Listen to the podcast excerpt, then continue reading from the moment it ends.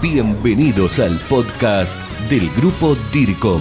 Nuestro principal objetivo es la gestión del conocimiento latinoamericano en materia de comunicación por parte de expertos latinos, entrevistas, comentarios, reflexiones y todo lo necesario para el profesional de la comunicación. Podcast del grupo DIRCOM con Juanjo Larrea. Estamos en Lima, Perú, exactamente en Miraflores, compartiendo con quien ahora les voy a presentar el tercer Congreso de Comunicación Corporativa que organiza Miguel Antesana. Estoy ahora sí, voy a introducirlo a Rafael Alberto Pérez, el español Rafael Alberto Pérez, que se viene destacando más que nada por la nueva teoría de la estrategia que está impulsando y a quien ya mismo le voy a dar la bienvenida. Rafael Alberto Pérez, ¿cómo estás? Eh, muy bien, muchas gracias y encantado de estar charlando otra vez contigo. NET le llamás, nueva teoría de la estrategia. NT. NT. NT, nuevas son las iniciales. Sí, exactamente. Nueva teoría estratégica. Grupo DIRCOM. ¿En qué consiste, Rafael, para aquel que todavía no lo ha escuchado? En muy en breve yo diría que es una nueva visión de la estrategia refundada desde la comunicación. Por lo tanto, aquí hay como una vuelta de calcetín. Lo normal, incluso para mí durante muchos años, es que la estrategia me era buena para hacer comunicaciones. Me encauzaba la comunicación, me la potenciaba.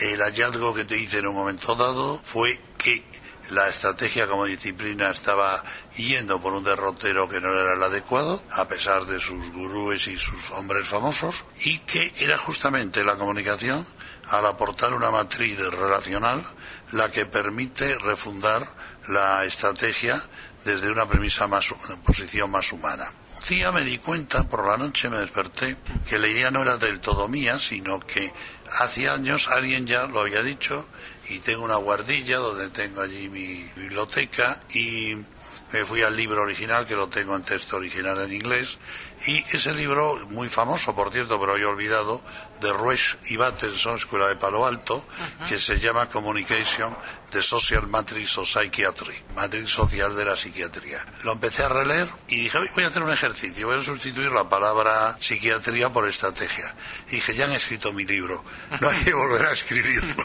bueno eh, casi vale literalmente la mismo razonamiento la misma conclusión. No se trata de ver la estrategia desde la comunicación sino de verla de una forma transdisciplinar y transdisciplinar porque es complejo eh, verlo desde distintos ángulos, distintas disciplinas, pero sí que la matriz donde va todo ese zancocho sea una matriz relacional. Revista DIRCOM, la revista latinoamericana de comunicación. ¿Por qué vos sentiste la necesidad de que había que refundar la estrategia o, o, la concepción de cómo uno veía la estrategia, y más en el ámbito de la comunicación?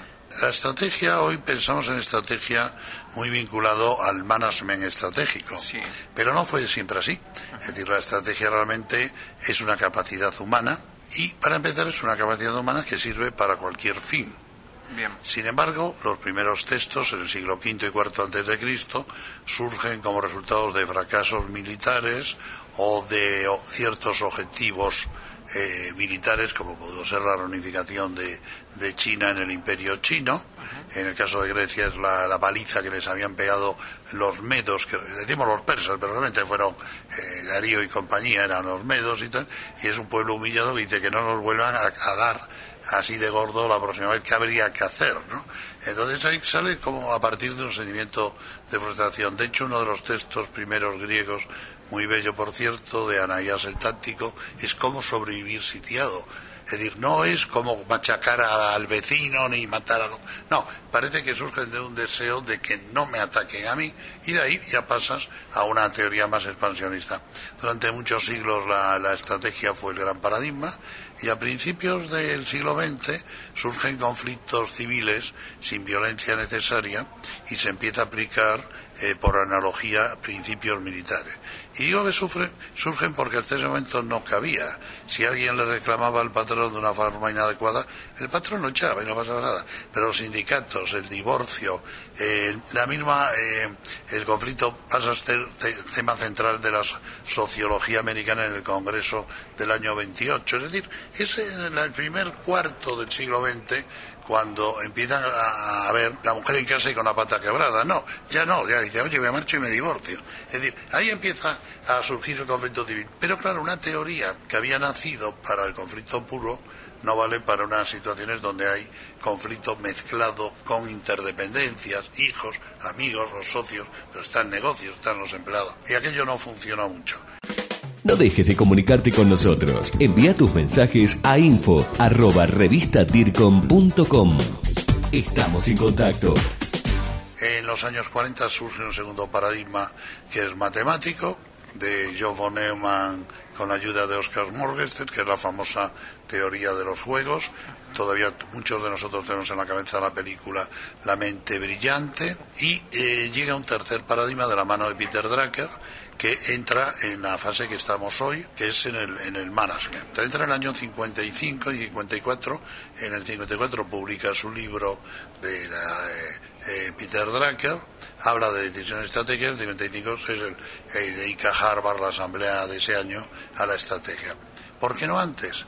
Pues posiblemente porque la palabra tenía un tufillo militar, lo veía un poco científico, y entonces hasta ese momento en Harvard se utilizaba la palabra policy en inglés sabes que tenemos las dos palabras politics y policy, politics la de los políticos, policy, en el fondo corrientes, estrategias, es una palabra, digamos, bastante similar, incluso se podría casi asimilar hasta un punto.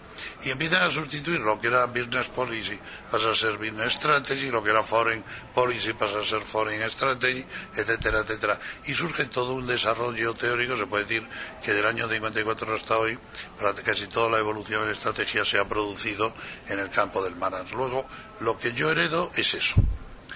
Tu pregunta que me hacías, ¿por qué una nueva? Esta teoría viene acompañada de una idea muy grande del éxito. La estrategia se ve como la ciencia del éxito. Las siete recetas infalibles vienen hasta fórmulas mágicas para eh, la ciencia para el éxito que se convierte en la ciencia del éxito. Pues, y de pronto, mm, muy tardíamente, ya en el siglo pasado, en los 90, en el 89 sale un libro de Miroski eh, more, more heat than light, más calor que luz, y lo que acusa al management de trabajar con un paradigma cartesiano newtoniano lineal y que la física ya había cambiado de paradigma y no tenía sentido. Estar trabajando con la física del 17 cuando estábamos camino del siglo XXI.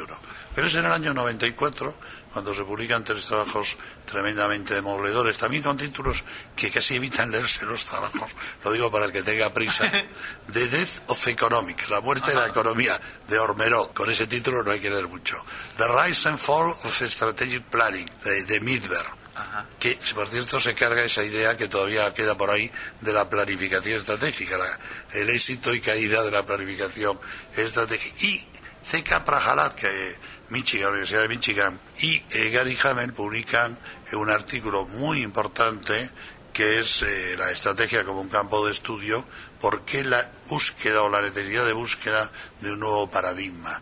Y ahí abren una puerta impresionante. A mí, me, eh, a partir de ahí me doy cuenta que hay problemas de fondo y yo identifico dos puntos de, graves que merecían ser reconsiderados en toda la doctrina del management que hoy todavía se está enseñando en las Business School. ¿Cuáles son? Uno, una tremenda debilidad teórica y el segundo, que no hay un modelo eh, digamos, fiable del proceso estratégico, de cómo hay que hacer una estrategia. Rafael, te propongo lo siguiente. Para la próxima, que me cuentes cómo se hace una estrategia, cuáles son estos dos problemas que nos acabas de mencionar, si nos los podés desarrollar, para aquellos que quizás no lo entendemos o no lo vemos a tu manera, por algo vos lo has llevado adelante. Con mucho gusto. Crisis, responsabilidad social, marketing, relaciones públicas, publicidad, comunicación y mucho más. Esto fue el podcast del grupo DIRCOM. Hasta la próxima.